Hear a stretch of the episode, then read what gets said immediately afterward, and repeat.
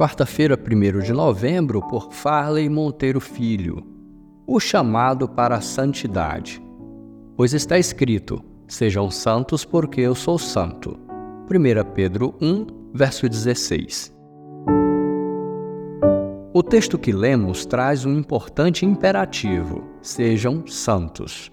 Embora hoje em alguns lugares se comemore o Dia de Todos os Santos com o objetivo de lembrar os santos da tradição cristã, a proposta bíblica de santidade é bem mais profunda do que aquela que a história da igreja acabou construindo.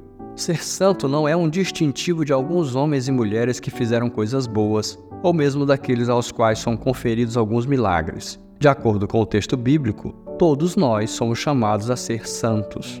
Ser santo significa ser separado para o uso exclusivo do Senhor, ou seja, uma vez que nascemos de novo e Deus habita em nós, somos separados para o uso do Senhor. Se queremos desenvolver a santidade, precisamos desenvolver três virtudes. Primeiro, a prontidão para servir. Segundo, o autocontrole. Terceiro, a dependência de Deus.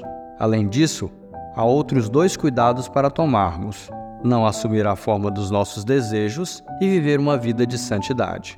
Não dá para escolher quando ser santo e quando não ser. É uma decisão inegociável. É para todos os que receberam Jesus. O autor de Hebreus deixou-nos a orientação: esforcem-se para viver em paz com todos e para serem santos. Sem santidade ninguém verá o Senhor. Hebreus 12, 14.